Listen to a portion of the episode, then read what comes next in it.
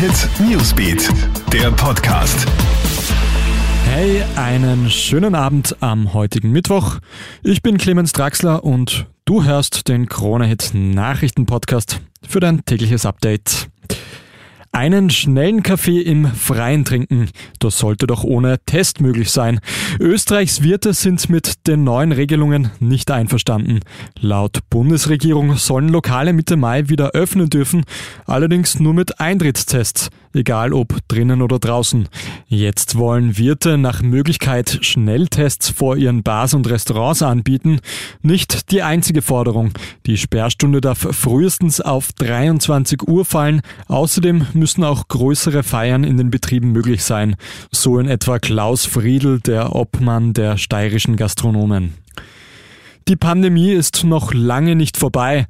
Das sagt Gesundheitsminister Wolfgang Mückstein bei seiner ersten Ansprache im Parlament. Der Weg in die Öffnung sieht für ihn folgendermaßen aus.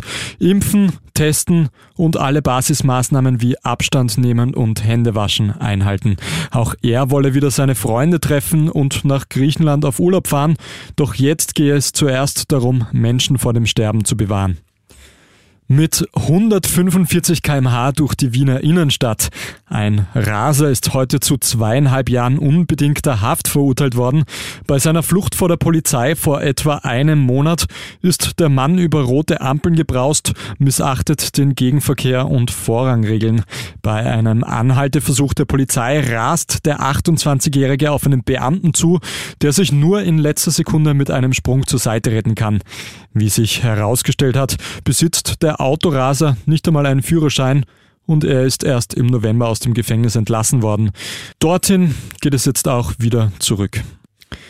Und Haialarm in Israel. An der Küste in der Mittelmeerstadt Hadara sorgen gerade Dutzende Haie für Aufsehen. Mehrere Strandbesucher wagen sich ganz nah an die Raubfische heran, um die aus dem Wasser ragenden Flossenspitzen zu fotografieren oder sogar Selfies zu machen. Die israelische Naturparkbehörde warnt die Menschen jetzt nicht übermütig zu werden. Die Tiere seien nämlich unberechenbar. Angelockt werden die Haie vermutlich von warmem Wasser, das ein naheliegendes Kraftwerk ins Meer leitet.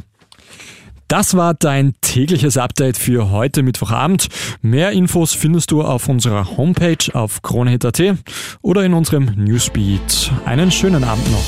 Krone Hit Newsbeat, der Podcast.